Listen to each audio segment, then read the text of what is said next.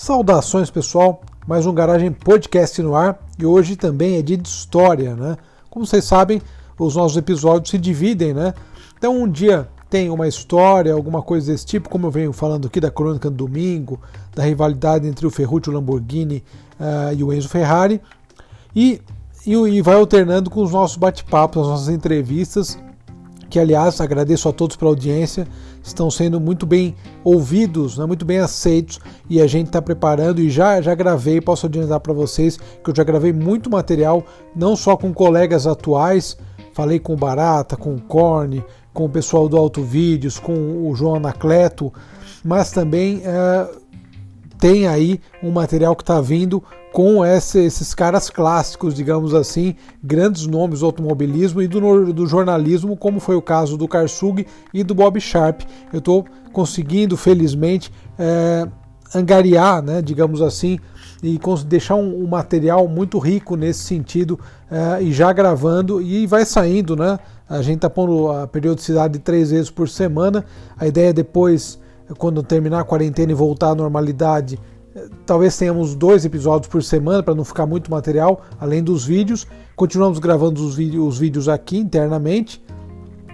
E, e, a coisa tá, tá indo, vamos seguindo em frente. Hoje eu vou falar sobre um tema que fez bastante sucesso no nosso canal do YouTube e que sempre chama atenção, porque afinal, para nós que gostamos de carro, essa relação entre eh, carro e cinema é muito própria, é muito rica. E a sétima arte aí nos trouxe muitos filmes icônicos sobre isso, onde a história acaba sendo, de certa forma, um pano de fundo, né?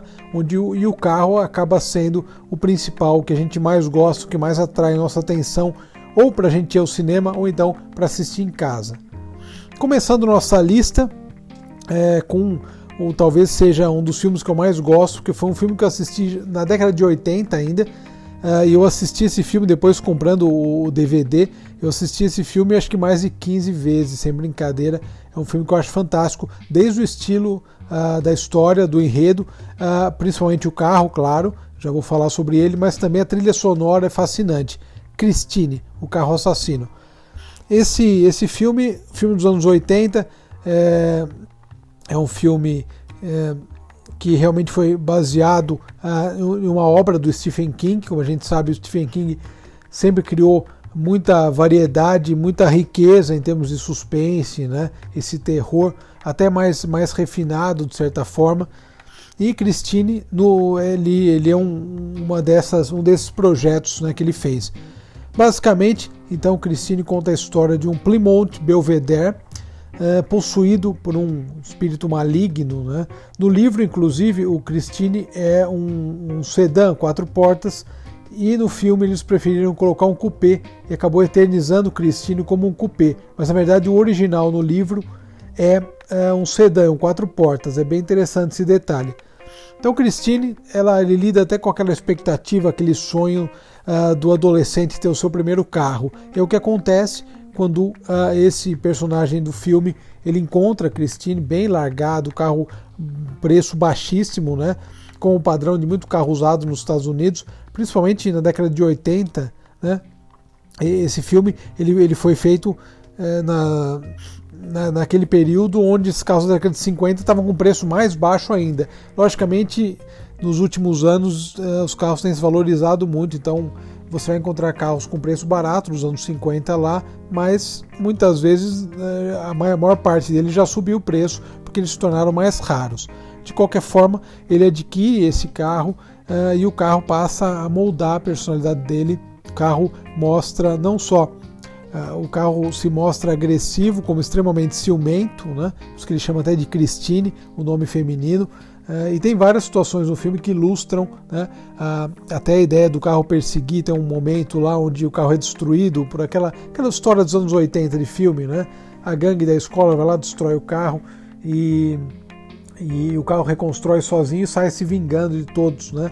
Mas o, o que é bacana é, no filme eu acho que é a história em si, o Plymouth, claro, e as cenas de perseguição. É, tem, tem Camaro, tem, tem várias coisas legais que aparecem nesse meio tempo, até o fim, que é uma destruição do carro, mas dá uma ideia de que ele ainda sobreviveu. Até existem na internet vários uh, fóruns de discussão querendo que pedindo para que seja feita uma parte 2 do filme, mas eu particularmente acho que Christine é legal por ser um, um filme que tem uma parte só. Não deve ter uma segunda parte, na minha opinião. Ficou aquela ideia de que, ó, ele, ele tá aí, ele sobreviveu.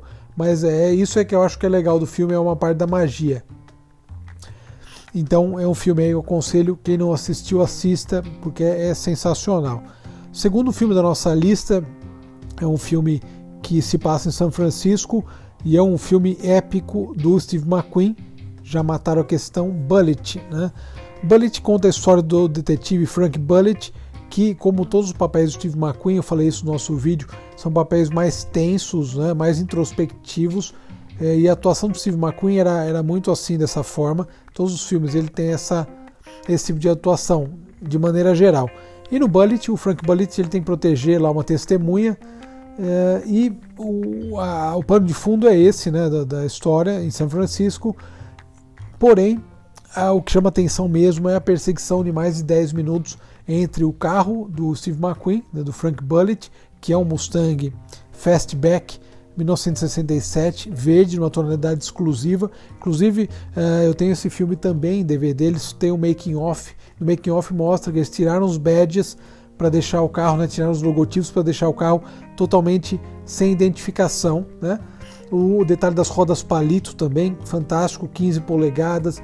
É, então isso tudo acaba construindo um personagem com um carro fantástico. E essa cena de perseguição traz justamente, é de 68, aliás, esse filme, traz a, a, o ano do lançamento do Dodge Charger, né? É, e o Dodge Charger é o carro dos vilões, Dodge Charger preto. Ali os, os, vilões têm essa, essa perseguição toda de mais de 10 minutos de duração e é uma perseguição épica pelas ruas de São Francisco. As sequências até se repetem algumas vezes, mas isso realmente não tira o brilho do filme. É algo, tem um Fusca que vocês reparem lá que ele aparece umas vezes. Mas é um filme incrível, a sequência é muito legal e o desafio de filmar isso também no making off eles falam, eles mostram, é, foi algo incrível. Então, Bullet eu acho que é um dos grandes filmes é, para serem vistos pela história também. É, tem aquele clima tenso é, dos filmes do final dos anos 60, é, o que refletia o período do, do mundo naquela época, mas especialmente pelo Mustang e essa cena do Mustang do Dodge é incrível. Inclusive eles tiveram que diminuir a potência do Mustang é, porque o Dodge tinha um big block na época e ele andava mais do que ele nas filmagens. Eles tiveram que é, diminuir, aliás, a potência do Dodge, né? É, um pouquinho, acertar um pouco o Mustang para chegar no, no mesmo nível para as cenas de perseguição ficarem bem reais, bem realistas e conseguiram isso de forma excepcional. Um outro carro Agora, um outro filme também está na minha lista dos grandes filmes de todos os tempos, sem dúvida que é Corrida contra o Destino. Esse filme eu acho que ele a primeira vez que eu assisti esse filme foi também, é, acredito que em talvez 98, né? eu assisti o remake, inclusive 98, 99, eu assisti o remake que, que foi feito em 97, né? E tem uma história muito interessante. Uh, basicamente o, a história do filme é a seguinte: a história do filme original, do filme da década de 70. É, o personagem faz uma aposta que ele vai de Denver a São Francisco é, num período de tempo pequeno. Ele faz uma aposta simplesmente, e daí no meio do caminho tem perseguições policiais, tem ele começa a correr com outro cara na estrada, enfim. É, a ideia do primeiro filme é bem, é bem essa, e também, logicamente, reflete o momento, né? Vivido pelos Estados Unidos e pelo mundo, de modo geral, naquela época. Ele simplesmente faz uma aposta, sobe no Challenger, no Dodge Challenger fantástico 71 branco, Challenger RT imperdível esse filme por conta disso, e ele vai e acabou, assim, a ideia do filme é essa, né? Não tem uma lógica, digamos, a lógica é que ele quer chegar lá e, e cumprir a aposta, basicamente é essa. Porém, uh, no remake de 97, uh, eles fizeram algo diferente que, claro, uh, poderiam fazer uma aposta simplesmente, mas ficaria um filme meio vago, meio vazio.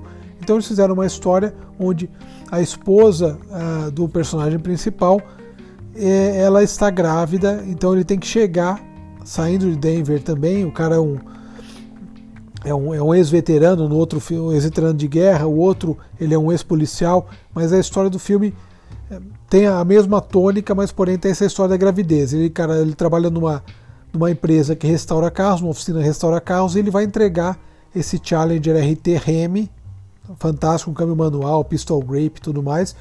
Ele vai entregar esse carro pessoalmente.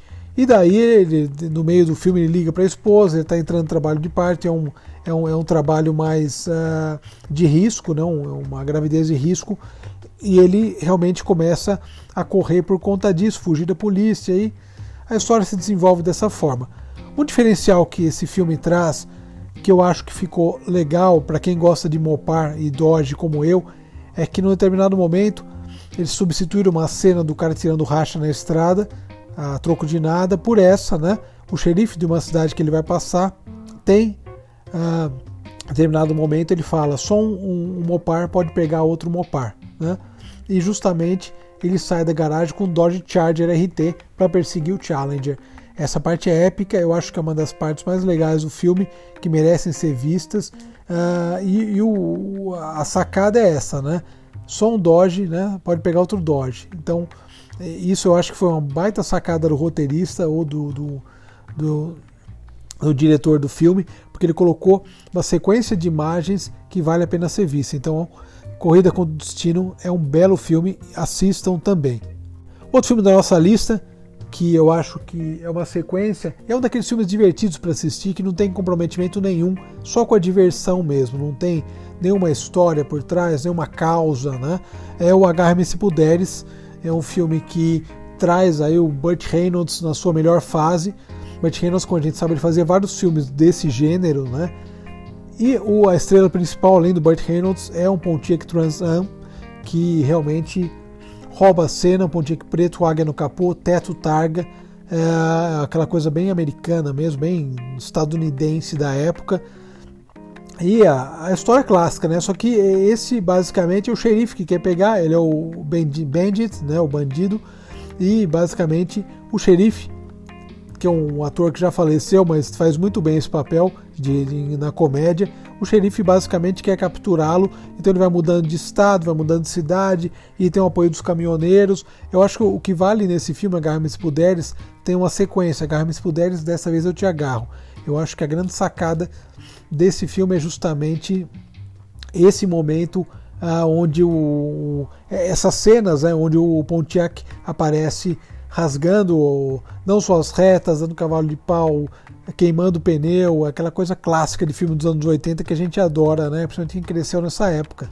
Uh, e, e, e, mais uma vez aquela máxima de que o carro feito nos Estados Unidos passa em qualquer lugar. Então eles passam na terra, passam dentro de, de, de, de rio, né? Naquela, uh, um pouco um, um curso d'água um pouquinho mais baixo, enfim. O filme vale muito a pena por todas essas cenas. Os dois filmes são legais pela diversão, simplesmente para você ouvir um belo V8 e assistir umas cenas aí de perseguição. O quinto filme da nossa lista é um filme que é, particularmente me fez gostar de Porsche. Eu na época gostava, né? Tinha, eu já comentei isso em um vídeo nosso, tinha um pôster do 930 na parede de casa, né? Que eu comprei uma revista de posters na banca. Uh, mas esse filme é o filme que me fez gostar mais de Porsche, realmente me senti impressionado pelas cenas. O filme se chama Atraídos pelo Perigo, o título em inglês é No Man's Land.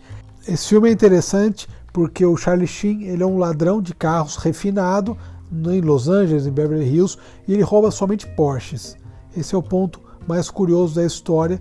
Uh, e o Charlie Sheen, então, ele rouba Porsche, então tem 930, tem, tem vários modelos de, de Porsche interessantes que ele vai roubando. E esse cara, que é o mocinho da história, ele se infiltra nessa nesse grupo do Charlie Sheen, ele se, se torna amigo dele, no fim se relaciona com a irmã dele, enfim, tem uma história romântica por trás do filme também. E basicamente o que ele faz é que ele se infiltra, né, fica amigo do Charlie Sheen, justamente para prendê-lo né, no final do filme o final do filme também é interessante, vale a pena assistir por conta disso. Esse filme, salvo engano, tem no YouTube, é, mas talvez seja mais difícil achar em DVD aqui no Brasil. De qualquer forma, a história é legal porque é, eles roubam os Porsches né, em vários lugares, em shopping, na rua, na Rodeo Drive, né, Beverly Hills, e, mas também tem uma gangue rival, o, o cara tem um Camaro que persegue eles. Então tem essas cenas de perseguição que vale a pena uh, ver e rever, né, para quem já assistiu, como é o meu caso. E uma coisa muito bacana do filme é que eles estão andando lá na Rodeo Drive uma hora uh, e esse policial disfarçado fala para ele: pô, mas a gente podia roubar essa Ferrari. Ele falou: não, isso não presta, o que é bom é o Porsche. Interessante essa, essa sacada também, mostrando a rivalidade das duas marcas. Realmente é legal e vale a pena assistir esse filme, então anotem, é Atraídos pelo Perigo. E o, o, outro filme que vai fechar a nossa lista hoje, depois eu vou fazer uh, uma outra lista falando de outros filmes, é, mas é justamente o filme Se Me Fusca Falasse. Eu acho que esse é um clássico, é, todo mundo que, que acaba gostando, não só de Fusca, mas de carro de modo geral, já assistiu, ou então se não assistiu, deve assistir. São filmes da década de 60 e 70, basicamente. Eu gosto muito do primeiro filme, principalmente, tem a viúva né, do, do bombeiro, uh, e onde o Herbie aparece pela primeira vez. Eles vão comprar lá um carrinho barato, acham o Fusca, e o Fusca tem um espírito, ao contrário de Christine, um espírito alegre, um espírito feliz, né? um espírito festivo. Uh, e o que é legal de Christine, da, do Christine também, mas se o meu Fusca falasse, é que eles têm várias aventuras, o Fusca tem vida própria, enfim. É, são, são histórias muito leves né, para assistir. O remake da Disney, é, que eles fizeram em 2000 e, e 2013, não foi antes, é, não achei tão interessante. Também é um filme para criança, claro, lógico. É, tem, tem a sua graça também, mas eu gosto mais do, do antigo, do clássico.